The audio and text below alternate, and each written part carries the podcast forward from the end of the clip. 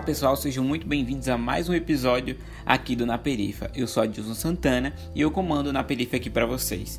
E no episódio de hoje o tema é Entre Becos e Vielas. No Na Laje você acompanha a poesia de Pedro Augusto, um poeta mineiro de lá de Belo Horizonte. E na nossa entrevista de hoje a gente conversa com Cleiton Souza, ou como é conhecido lá em Natal, no Rio Grande do Norte, Poeta RN.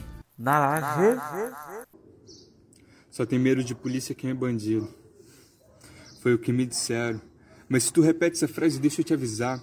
Aqui na quebrada, de chicotinho de estrala, policiais entram e fazem o que querem com atitude de má fé, pregando semblante de bandido na pele escura, nos tornando vítimas das viaturas. Mas do que adianta reclamar? Que essa nossa cara de bandido a gente tá pedindo para levar em quadro e ser revistado e, como forma de respeito, eles obrigam, desculpa, senhor. E eles respondem, vigia, seu moleque. Mas acaba que isso aí eu deixo para eles, pois não é à toa que estou cansado de ser vigiado igual criança, pois essas autoridades sempre andam nos olhar e eles falam: olha só, o neguinho favelado ali tá fazendo o que essa hora no centro da cidade. Mas não somente no centro, até mesmo nas ruas do bairro, ou shoppings ou supermercados, preferem que tenha sempre o segurança do nosso lado, para que não corra risco de colocarmos coisas no bolso da prateleira ao lado e ainda temos que andar preocupados, para não ser confundido com todos os conflitos e assaltos. Pois olha o que fizeram com Rafa Braga. Eles nem perguntaram o que o cara fazia ali e já foram dando tapa. E ele ainda foi levado, preso, condenado e injustiçado. E vocês ainda querem que eu confie nesses homens fardados, taxados de autoridade, sinceramente. Eu não tenho medo de policial. A minha única revolta é que somos injustiçados diariamente sem necessidade. Só tem medo de polícia quem é bandido. Mas você que repete essa frase é incoerente que nunca foi tentado ser levado como bandido, ou que já teve, o amigo que foi passado para trás, ouviu um enquadro forjado com quase um quilo malocado foi desrespeitado por policiais violentos, violando a lei do Estado, como direito de ir e vir como cidadão de bem perante a sociedade. Isso pra gente é apropriado e você ainda acha que para melhorar o país tem que militarizar mais. Te garanto que para nós que moramos em periferia e temos a pele mais escura, teremos mais motivo para temer as viaturas. E você pode até dizer que é exagero tudo isso que eu digo, mas a ponte para ponte para cá, o chicotinho de estralo. As viaturas viram cinzalas e a dor da injustiça é amarga. E somente com 15 anos eu já tinha visto tantas desgraças, como a tal das estatísticas que até hoje eu posso ver e acompanhar. A cada 23 minutos, um jovem negro morre, mas com esse novo alvo nas costas, sendo mirada pelo novo suposto comandante. Será que são de tempo para se tornar 15, 10 minutos mais? Não estou aqui para me vitimizar. Só quero que entenda meu lado antes de apoiar a suposta era moderna da ditadura militar. Então, se quiser, eu te apresento até mais de 17 motivos para nunca mais votar em quem fala que tudo vai se resolver aumentando a força militar.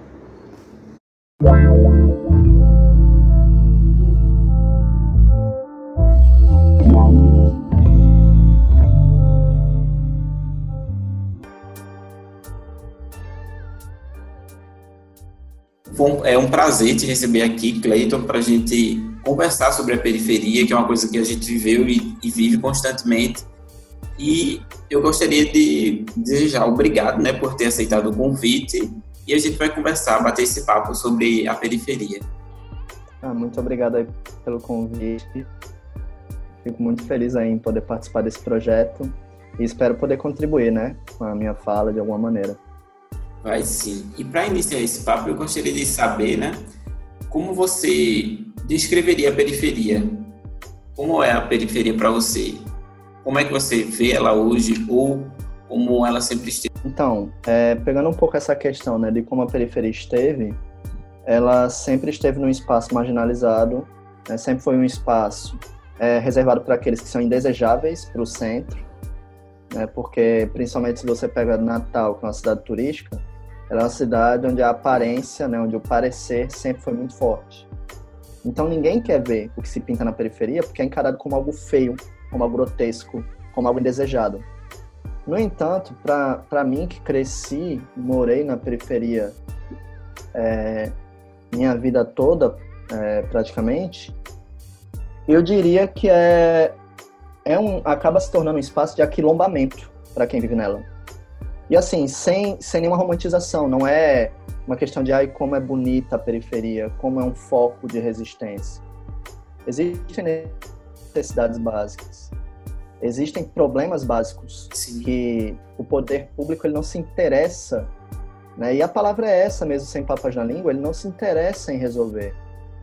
Se você pega todas as medidas de políticas que são reservadas à periferia, elas são medidas a longo prazo, muito entre aspas, porque são coisas que vêm é, de um falso longo prazo, mas que é só imediatismo. Eu vou perguntando aqui quem, quem nunca foi para a fila do leite, por exemplo, numa quebrada. Sim, com certeza. Né, receber aqueles sacos. Ou então, quem nunca teve uma campanha de alguma faculdade particular com um grupo de odonto, né, que vem passar fluo ou algo do tipo. Então, a periferia ela se torna esse espaço dos indesejáveis muito nesse sentido. O centrão ele não quer essas pessoas no centro. E aí reservam esse espaço para elas. No entanto, ao mesmo tempo, eu enxergo a periferia como um espaço de potência muito forte. É, a potência, criatividade, é, a capacidade de, de resolver problemas do cotidiano. O cidadão periférico ele tem esse poder. Eu acho que é por conta da, da questão que é tão adversa para a gente que a gente cria esse lado de escapar, de tentar solucionar esse, esses percalços aí. Eu acho que é isso que faz com que a gente seja criativo. Exatamente. Porque não é uma criatividade, né? E aí a gente pode de novo fazer essa comparação, né? É, centro-periferia, não é a, criatividade a, a, da pessoa que vivendo num, num polo de elite cresceu com a fluidez da é, é, que é reservada a essa elite quando se fala de cidade mas é muito essa criatividade que vem como uma potência, como uma forma de resistência. Eu tiro, por exemplo, o, o campo onde eu atuo mais, que é o hip hop. Você tem um polo de resistência desde os anos 70, né? E aí é muito pensando isso que quando alguém me pergunta como é a periferia para você, a periferia é meu lar, a periferia é meu berço, é o lugar onde eu me sinto à vontade para, sei lá, é, não sei se o exemplo é permitido, mas para, sei lá, estar fumando um cigarro às três da manhã na calçada da minha casa. Sim. Eu nunca, em Natal, na Zona Sul, que é, é o polo mais de elite, eu nunca que me sentir à vontade para sair às 11 da noite. Tem um. tem é um rolê muito grande. Como, por né? exemplo, é um rolê doido. É tipo, sei lá, eu esquecer meu celular na calçada, passar duas horas em casa para lembrar, e quando eu voltar, o meu celular tá ali no mesmo lugar entende? É, é muito os seus próprios códigos, é muito o seu próprio aquilombamento. Uhum. A periferia ela se torna meio que esse quilombo urbano. É porque é um lugar onde os indesejáveis eles fazem, fazem sei lá, eles criam essa potência para os próprios desejos, para o que eles querem. E que no contexto de pandemia tem sido o que tem feito as pessoas sobreviverem. E a gente sabe que quando chegou essa parte de isolamento, esse isolamento não era para qualquer um. É, quem bate cartão das seis da manhã às, sei lá, oito da noite, não tem esse espaço para isolamento. Porque se essa pessoa se isola, ela não come, ela não paga contas. Ela não vive, né, também. Ela não vive. Então é muito disso.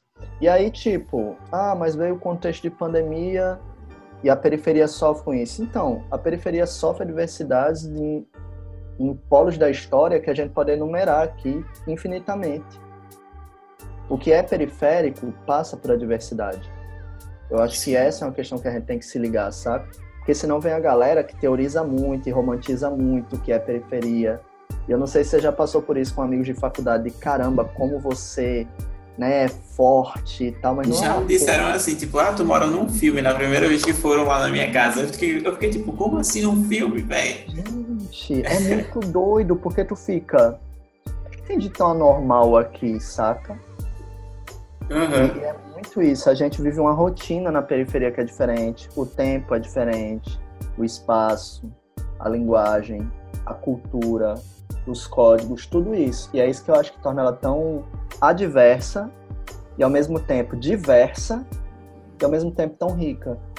É por isso que quando eu vou falar em nome, né, em nome de uma forma muito pretensiosa, né, como se a gente falasse nome de alguma coisa, mas em meu nome como cidadão periférico, é muito essa coisa do é um lar para mim. É um espaço seguro para mim. Massa. Eu acho que passa muito por aí.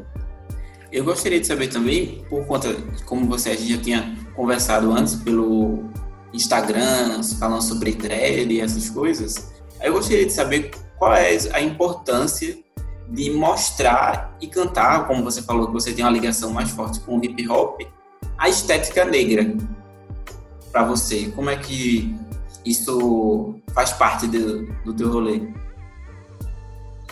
Cara, isso, de uma forma bem resumida, isso, isso começou de um jeito muito doido, porque se você chega para um garoto negro numa periferia, né, já que esse é o foco da nossa conversa, e pergunta para ele o que é essa coisa de ser negro, né, o que, é que significa ser negro para você?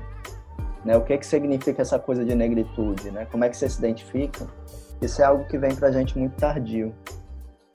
Eu mesmo, eu só fui ter essa consciência de uma identidade negra a partir dos meus 16, 17 anos. E, infelizmente, pela experiência do racismo, né, que é uma coisa que também é algo que, que é relegado à galera da periferia.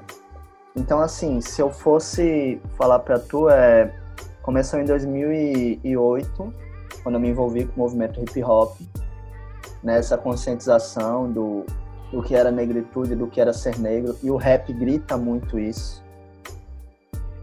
E depois disso, na faculdade, eu tive uma experiência muito boa, e ironicamente foi na faculdade, que foi com uma professora, que é a professora Tânia Lima.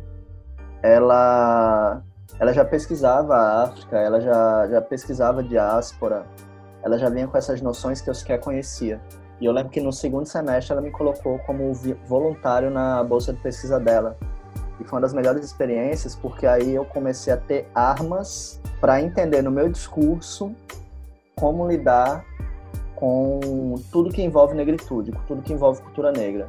Passei a me amar mais, passei a ver no rap uma, uma arma de conscientização, passei a ver nos meus dreads é, uma estética nova, porque antes disso é uma coisa muito doida que era só o cabelo raspado, né? E aí depois deixei crescer o black, a família já olhava, achava feio, é, não, você vai andar assim na rua, né? As pessoas vão falar mal de você, vão lhe confundir com um bandido, não sei o quê. E aí depois que tudo isso se juntou, eu percebi o poder que eu tinha, sabe? É por isso que hoje em dia eu atuo, né?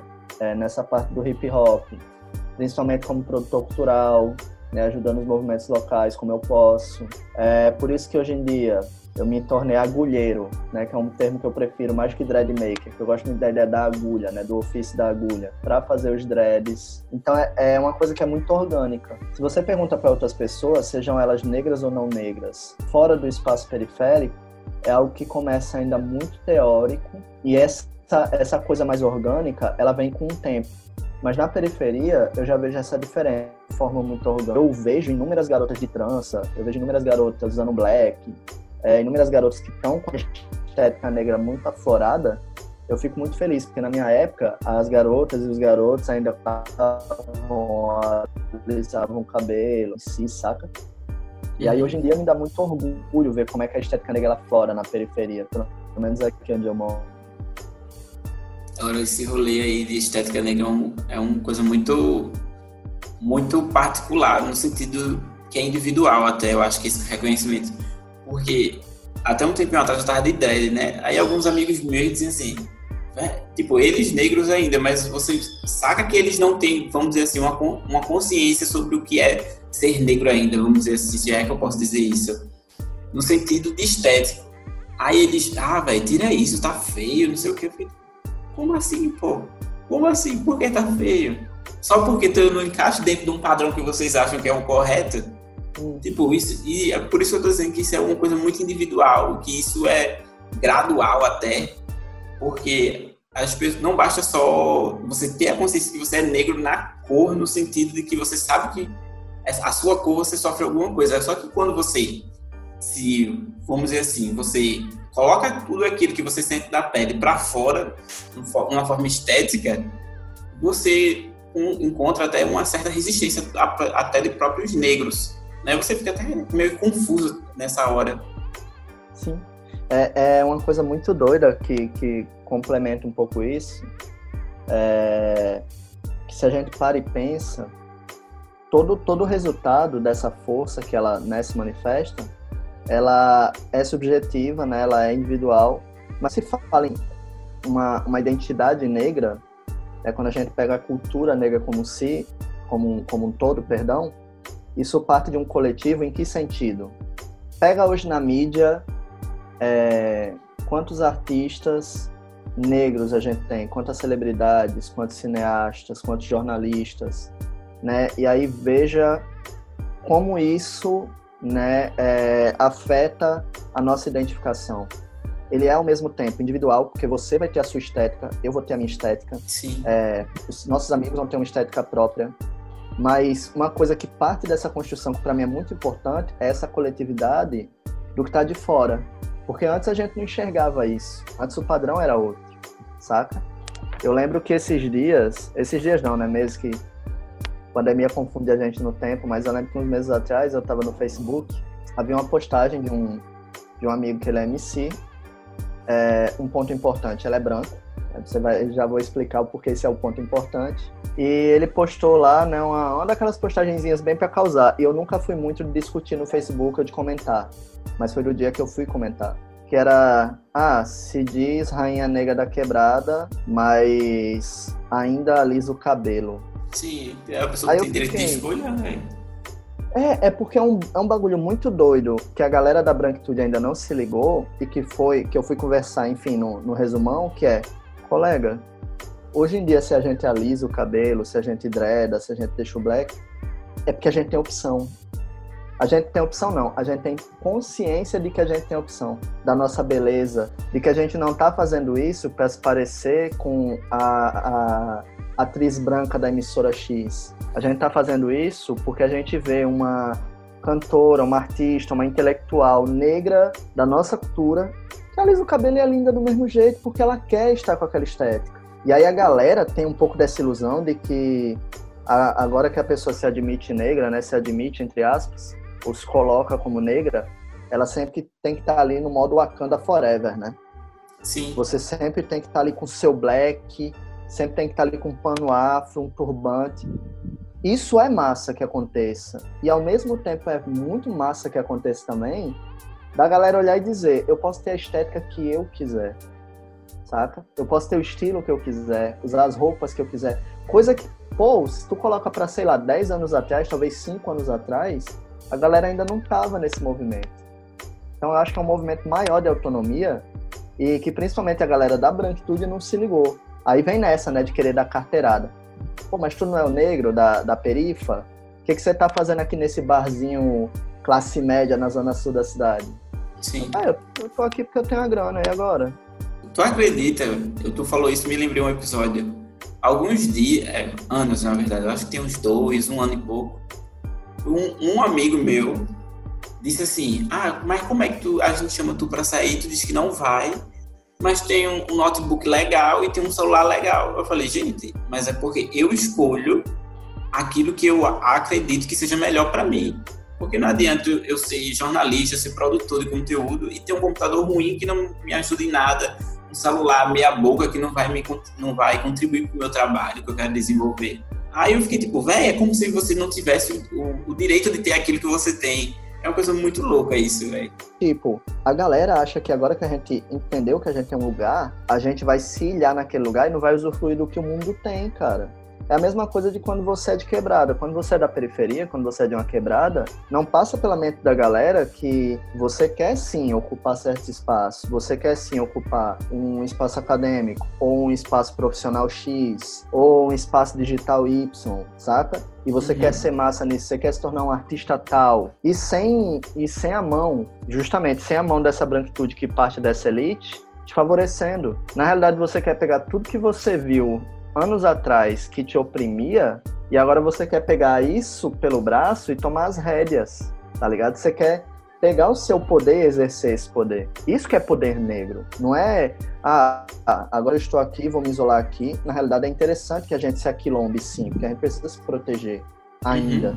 Mas se eu tenho agora a escolha, se eu tenho agora o poder, se eu tenho agora a capacidade, e acima de tudo, em termos práticos, se eu tenho grana, amigo, eu escolho no que, que eu invisto, brother. Se eu quero alisar meu cabelo, dreadar, raspar, comprar um computador, é, um celular da última hora, um, um boot bacana, um tênis, uma roupa de marca, É porque agora eu sei que eu posso. Que antes não era nem o poder ou não poder, era consciência de poder. E essa consciência a gente foi recuperando.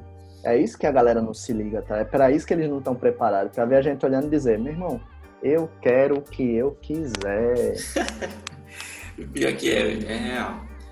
É, tu falou sobre pandemia, aí no meio dessa pandemia, né, todo mundo sabe o que houve, esse rolê muito grande do Black Lives Matter, tipo, vidas negras importam, o movimento negro teve um buzz muito grande, um apoio que eu acho que em outras épocas nunca não teve assim uma abrangência tão grande eu acho que também por conta do, do, da, do, das pessoas mais em casa, inteiramente conectadas na internet, isso deu uma impulsão legal. Mas qual é a avaliação que tu faz disso? Tipo, tu acha que isso foi porque, é claro que além da força do movimento negro que impulsionou isso também, né? Mas as pessoas, algumas pessoas usaram isso para se alavancar no, no topo da onda desse Black Lives Matter. Como é que tu pensa sobre isso? Só um minutinho, deixa eu só ajeitar aqui o som, porque tá ligado, né? Quebrada tem zoado em todo momento. só de boa, pode ir. Esse Black Lives, acho que se tem um momento na pandemia que eu posso classificar como um momento de, de potência e ao mesmo tempo um momento triste, foi quando houve o impulsionamento do movimento, né, do, do Black Lives Matter, porque é muito doido como ainda hoje no mundo, para o movimento negro poder se impulsionar diante do mundo, quase sempre tem que haver uma tragédia. Sim, real, velho. Isso para mim é muito problemático. Eu lembro de uma experiência do ano passado mesmo que para mim foi muito simbólica, que teve o, um jovem, né, que foi morto, saiu até em, em reportagem, é, ele foi morto numa incursão policial novamente, né, por uma baleia perdida isso foi no dia de. Foi no Malcolm's Day do Spike Lee pra assistir. Pego lá o Malcolm X. E vou assistir pra sempre relembrar, né? E aí eu lembro que assim que eu terminei de assistir o filme, né, que, que já causa arrepios, principalmente no final, aparece uma galera, principalmente crianças, grit, é, dizendo eu sou o Malcolm. Aí veio, eu fui para as redes, né, e vi essa reportagem e, e vi todo o turbilhão de reportagens, toda a movimentação que estava acontecendo. Vi também a questão, né, que aconteceu do ano passado, é, em Pêsames, né, com, com a questão do próprio George Floyd, né. E por que, que eu estou falando desses movimentos e não do dessa movimentação que acontece mais aqui no Brasil? Porque é sempre importante a gente lembrar onde é que esse Black Lives Matter, Black Lives Matter é, ele começa. E cara, eu paro e penso, mano, a galera tá incendiando o prédio em plena pandemia todo todo o, o, toda a frente da Black Panther ainda existente é, tá lá com porte de arma e fazendo uma passeata movimentações né para que reclamam a prisão desse policial racista que matou um cara é um cara negro em plena rua enquanto câmeras filmavam.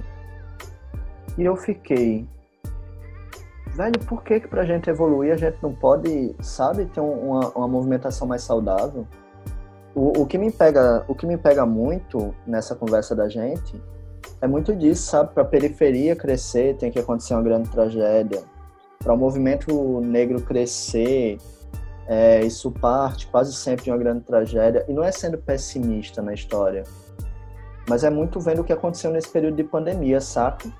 Poxa, um cara negro foi morto é, no Carrefour no dia 20 de novembro. Uma criança negra é morta no dia de Malcolm. É, a pessoa faz com que a gente fique até sem, sem nem conseguir raciocinar o que é que tá acontecendo, né? Mano, é, é aquela coisa que eu penso, velho, como assim? Como é que eu vou conservar essa esperança? Rapaz, a gente, eu acho que a gente vai ter um papo massa e para finalizar, eu não sei se será possível assim, porque eu sou do improviso e eu já ia jogar essa para tu. Se tem como tu fazer um verso assim, só para terminar bonitinho o podcast.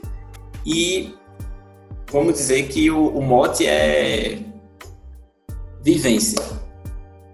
Só para finalizar esse podcast, porque o papo foi muito massa, dá a gente fazer umas reflexões bem interessantes eu acho que a gente falasse, fizesse um, uma, um, uma batida assim, falando sobre vivência, ia terminar muito massa esse episódio. Nossa, cara, sobrevivência, né? Aham. Uhum. Uou! Bom, a gente pode tentar no freestyle mesmo, assim, no verso livre? É, pode ser no livre. Ah, tem um poema aqui que eu não sei se. É um poema que eu tava pensando para esse nosso papo de hoje, que eu não sei se para você caberia. Pode ser também. Fique é um à vontade. Poema, é um poema falando um pouco dessa vivência. Tem, tem as duas coisas, né? Fala dessa vivência na periferia. O nome dele é Estrelas. Onde vivo, vejo estrelas todo dia. Daquelas que, olhando para cima, nenhum de vocês veria Tipo seu Zé no roçado, suor na testa ao meio-dia, ou balaio de roupas sob as tranças grisalhas de Dona Maria? É o brilho no olhar do pequeno João. No sítio catando fruta, coco, cajá, melão, ao invés de estar tá na rua com os amigos segurando um oitão, ou no noticiário, corpo estendido no, no chão. Deixa eu voltar aqui, já que é editado. Onde vivo, Vejo estrelas todo dia. Daquelas que olhando para cima, nenhum de vocês veria. Tipo seu Zé no roçado, suor na testa ao meio-dia, ou balaio de roupas sob as tranças grisalhas de Dona Maria. É o brilho no olhar do pequeno João. No sítio catando fruta, coco, cajá, melão, ao invés de estar tá na rua com os amigos segurando um oitão, ou no noticiário, corpo estendido no chão. É o jovem Emanuel que, mesmo em dificuldades, não passa bucha nem toca, e sim para a universidade, aos 25, contrariando a taxa de mortalidade, não terminando sua vida, mas terminando a faculdade. É o carinho de vozinha, mãe, benzedeira, mulher, relembrando ensinamentos da memória e da fé da arte de sua mãe, da cura com ervas finas, que a ciência não entende e nem cabe à medicina. Essas estrelas brilham logo ao amanhecer, acordam, preparam café e antes do sol nascer, se amontoam todas juntas, formando uma constelação, no balanço e na poeira e na ferrugem do busão. Chegam, vestem farda, batem cartão, trabalham, almoçam, depois voltam para a função. No fim do dia, algumas cansadas se vão. Umas voltam para casa, outras, às vezes, não. Cochilam na condução, todas amontoadas, na lotação, dormindo apertadas, em pé, sentadas. Algumas dormem de dia para trampar de madrugada, enquanto a família reza para que ela volte ao fim da jornada. A maioria delas são até pessoas decentes. Umas perderam os sonhos e o brilho, infelizmente. Outras ainda resistem, retornam para o batente, realizando os próprios sonhos. São estrelas cadentes. Onde vivo, vejo estrelas todo dia. Daquelas que olhando para cima nenhum de vocês veria. Sobrevivemos anos-luz com suor e valentia, sonhos, amores, dores, crenças e alguma poesia. Esse brilho que só existe nessa terra estrelada se inscreve em algumas linhas por estrelas inspiradas. Uns ignoram esse brilho, acham que não somos nada, mas nossa constelação é foda. O nome dela é Quebrada. Massa demais esse final, então, sem nem o que falar, velho. Valeu mesmo da gente por tu ter aceitado bater esse papo e de boa demais. E a reflexão que a gente fez foi massa, velho. Não sei nem o que falar. Pô, velho, eu, eu que agradeço. Confesso que eu tava muito nervoso desde aquele convite. eu, meu Deus do céu, o que é que eu vou falar com esse pau? Mas eu acho que é muito disso também, e é uma coisa que é muito importante é, é, isso que mostra na prática o que é, essa, que é esse movimento negro se aquilombando aos poucos, sabe? Eu digo a você que, sempre que me falam, me chamam de radical quando eu digo isso, mas eu sempre pergunto, né? Quando, quando é entrevista, quando é alguma coisa, tá, mas o entrevistador ele é branco? Ou então, ah, lhe recomendo esse terapeuta, tá, mas ele é branco? E não é porque eu seja o anti-branquitude do rolê, mas quando existem lugares de poder em que eu vou me sujeitar a estar presente ali, né, como é esse lugar da mídia, da internet, principalmente agora, faz toda a diferença para mim, estar ou não do lado dos meus. Tô ligado. Eu, eu e meus amigos, a gente fala isso também. Tudo a gente não é branco. Tipo, até lembrando aquele rolê do Cris, né? Mas, mas ele é branco? é nesse modelo. Pois é, cara, porque tem coisas que a gente, nessa troca de ideia mesmo, a gente se compreende, a gente se entende, a gente consegue, mesmo discordando, refletir sobre algumas coisas.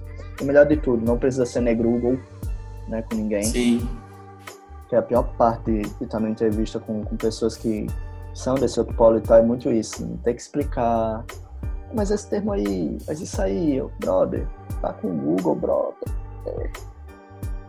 Ai, ai, cara. Nossa, valeu, valeu, velho. Só agradeço, velho. E esse foi mais um episódio do Na Perifa. E lembrando, o podcast é quinzenal, todas as quartas-feiras. E aquela mesma coisa, segue a gente nas redes sociais. No Facebook, é só digitar Na Perifa que você encontra a nossa página. No Twitter, Na Perifa 1. E no Instagram, Na Perifa. E aquele mesmo recadinho de sempre. Segue o baile.